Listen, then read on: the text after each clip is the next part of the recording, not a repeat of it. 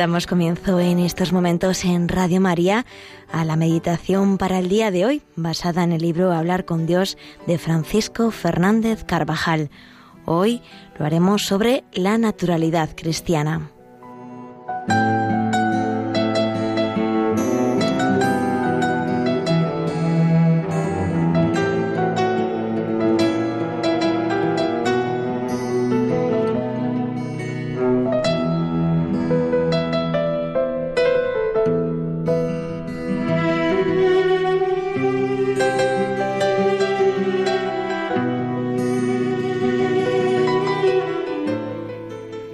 El proceso contra Esteban desencadena una grave persecución contra la Iglesia. En la lectura de la misa de hoy se narra su actividad apostólica y su martirio. En aquellos días, Esteban, lleno de gracia y poder, realizaba grandes prodigios y signos en medio del pueblo. Contra él se utilizarán los mismos medios y casi las mismas palabras que se emplearon contra Jesús le hemos oído decir, aseguraron los falsos testigos, que ese Jesús de Nazaret destruirá el templo y cambiará las tradiciones que recibimos de Moisés. Esteban proclamó con valentía su fe en Jesús resucitado, y es ejemplo para nosotros, aunque el Señor no nos pida el martirio, de vida cristiana coherente, con naturalidad y claridad, sin detenernos ante los falsos escándalos ni ante el qué dirán. Debemos contar con ambientes en los que alguna vez nos mirarán torcidamente porque no entienden un comportamiento cristiano, ni muchas de las amables exigencias de la doctrina de Cristo. Debemos imitar entonces al Señor y a quienes le fueron fieles, incluso hasta dar la vida por Él, si fuera necesario, actuando con serenidad, llevando una vida cristiana con todas sus consecuencias. Sin duda, sería más cómodo el adaptarse a esas situaciones y estilos de vida paganizados, pero ya no podríamos decir que queremos ser discípulos fieles de Jesús. Estas situaciones en las que tendremos que echar mano de la firmeza de carácter y de la fortaleza en la fe pueden darse en la universidad, en el trabajo, en el lugar donde pasamos unos días de descanso, con la familia. En sus actuaciones públicas, los cristianos deben inspirarse en los criterios y objetivos evangélicos vividos e interpretados por la Iglesia. La legítima diversidad de opiniones en los asuntos temporales no debe impedir la necesaria coincidencia de los cristianos en defender y promover los valores y proyectos de vida derivados de la moral evangélica. El cristiano debe rechazar el miedo de parecer chocante si, por vivir como discípulo fiel del Señor, su conducta es mal interpretada o claramente rechazada. Quien ocultara su personalidad cristiana en medio de un ambiente de costumbres paganas, se doblegaría por respetos humanos y sería merecedor de aquellas palabras de Jesús. Quien me niegue ante los hombres, yo también le negaré ante mi Padre que está en los cielos. ¿Sabéis cuál es la primera tentación que el demonio presenta a una persona que ha comenzado a servir mejor a Dios? Pregunta el santo cura de Ars. Es el respeto humano. ¿Cómo es nuestro comportamiento con los amigos, en el trabajo, en una reunión social. Mostramos con valentía y sencillez nuestra condición de hijos en Dios.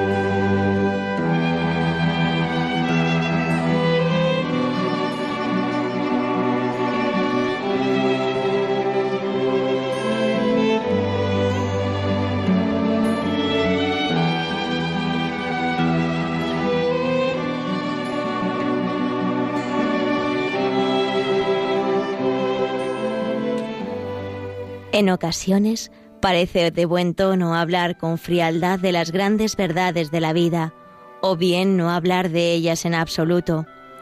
Y llaman fanático al que habla con entusiasmo de una causa noble, defensa de la vida desde la concepción, libertad de enseñanza.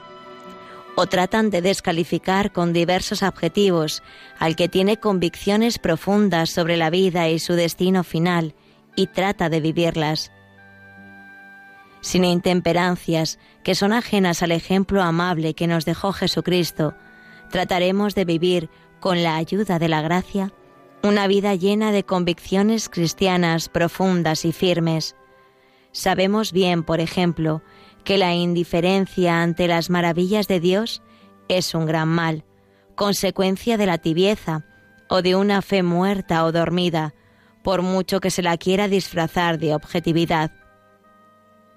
El cristiano, por el bautismo, ha recibido la gracia que salva y da sentido a su caminar terreno. Ante un bien tan excelente, es lógico que esté alegre y que procure comunicar su felicidad a quienes están a su lado por medio de un apostolado incesante. Jesús siempre hizo el bien. Yo os pregunto, les decía Jesús en cierta ocasión a unos escribas y fariseos que le espiaban, ¿es lícito hacer el bien o hacer el mal? Y a continuación curó al enfermo de la mano seca. En todos los ambientes debemos hacer el bien, comunicar la alegría de haber conocido a Cristo. Sentimos la necesidad de ganar almas para la verdad, para el amor, para Cristo. Y esto se llama, en correcto castellano, proselitismo. Aquí interviene también la manipulación de las palabras. El término proselitismo ha sido cargado por algunos con la albarda de intereses egoístas, de utilización de medios poco honrados para fascinar, coaccionar o enrolar engañosamente a los que se dirigen. Tal actitud mereces ser condena. Pero lo condenable es el proselitismo sectario, engañador, mercenario, el que se aprovecha de la ignorancia ajena, de su miseria material, de su soledad afectiva. Pero, ¿vamos por eso a renunciar los cristianos a la fecundidad apostólica, a la fraternidad comunicativa del genuino proselitismo? La certeza de las verdades de nuestra fe. Solo el que está convencido convence, y el amor a Cristo nos llevarán a una comunicación fecunda de lo que nosotros hemos encontrado, nos llevará a un leal proselitismo, y esto en todos los ambientes.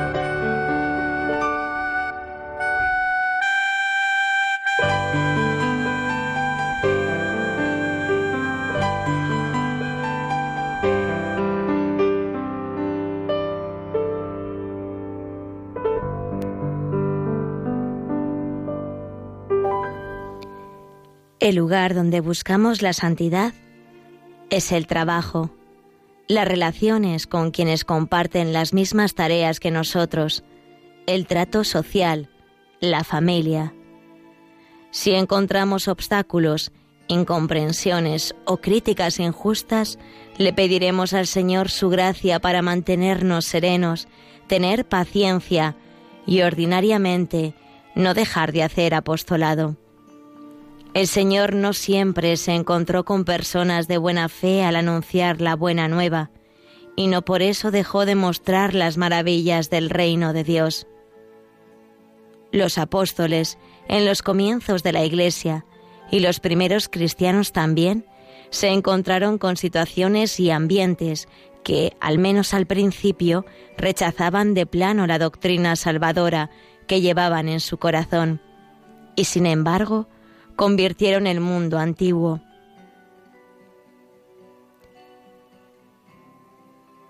No entiendo tu abulia. Si tropiezas con un grupo de compañeros un poco difícil, que quizá ha llegado a ser difícil por tu abandono, te desentiendes de ellos, encurres, escurres el bulto y piensas que son un peso muerto, un lastre que se opone a tus ilusiones apostólicas, que no te entenderán. ¿Cómo quieres que te oigan si aparte de quererles y servirles con tu oración y mortificación, no les hablas?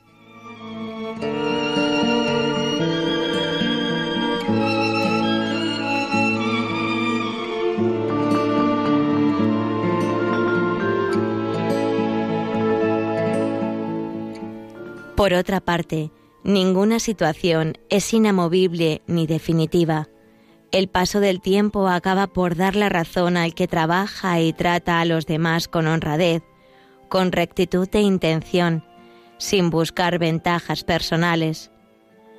El dejarse llevar por los respetos humanos es propio de personas con una formación superficial, sin criterios claros, con un carácter poco firme, con frecuencia esta actitud, tan poco atrayente también en lo humano, viene respaldada por la comodidad de no llevarse un pequeño mal rato, el miedo a poner en peligro un cargo, por ejemplo, o el deseo de no distinguirse de los demás.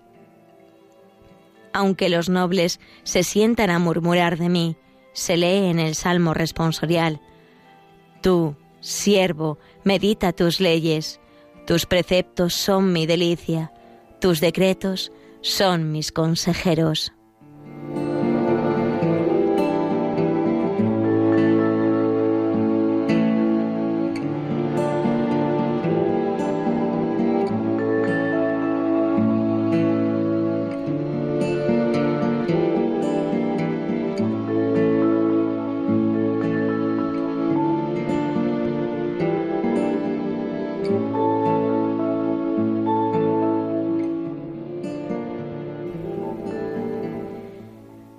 Para vencer los respetos humanos, necesitamos rectitud de intención, atendiendo más al parecer de Dios que al parecer de los demás. Fortaleza para pasar con elegancia las pequeñas críticas, frecuentemente superficiales, cuando las haya. Alegría para comunicar el tesoro que cada discípulo del Señor ha encontrado y el buen ejemplo del que nunca nos arrepentiremos, que es simple coherencia con la gracia que el Señor ha puesto en nuestro corazón. Aún en los ambientes más difíciles podremos ganar almas para Cristo si deseamos de verdad, de verdad hacer felices a los, a los amigos, compañeros o conocidos. Antes de querer hacer santos a todos aquellos a quienes amamos, es necesario que les hagamos felices y alegres, pues nada prepara mejor el alma para la gracia como la leticia y la alegría. Tú sabes ya que cuando tienes entre las manos los corazones de aquellos a quienes quieres hacer mejores, si los has sabido atraer con la mansedumbre de Cristo, has recorrido ya la mitad de tu camino apostólico. Cuando te quieren y tienen confianza en ti. Cuando están contentos, el campo está dispuesto para la siembra, pues sus corazones están abiertos como una tierra fértil para recibir el blanco trigo de tu palabra de apóstol y de educador.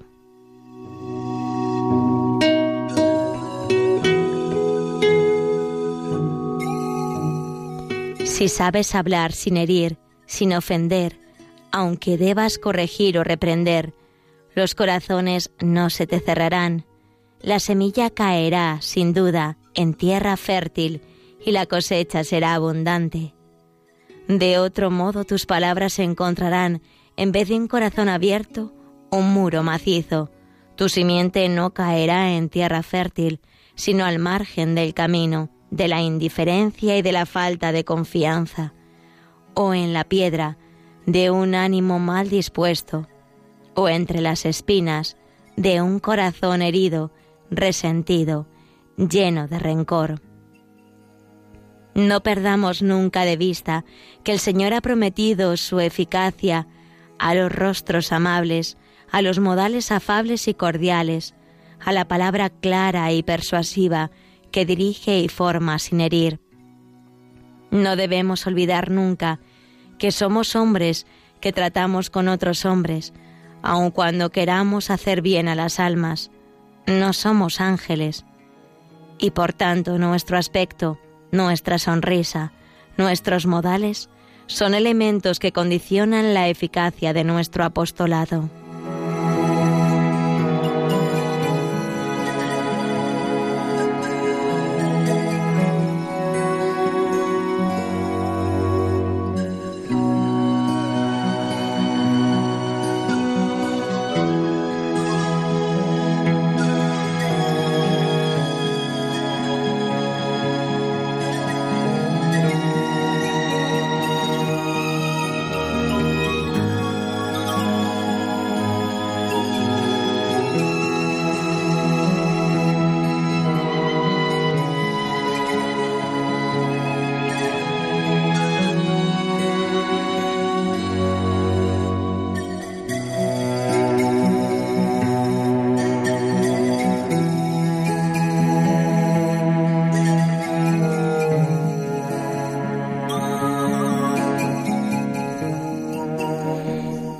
En la Santísima Virgen encontramos, como los apóstoles, la fortaleza necesaria para hablar de Dios sin respetos humanos. Después de que el Maestro, mientras asciende a la diestra de Dios Padre, le ha dicho, Id y predicad a todos los gentes. Se han quedado los discípulos con paz, pero aún tienen dudas, no saben qué hacer y se reúnen con María, reina de los apóstoles, para convertirse en celosos peregoneros de la verdad que salvará al mundo.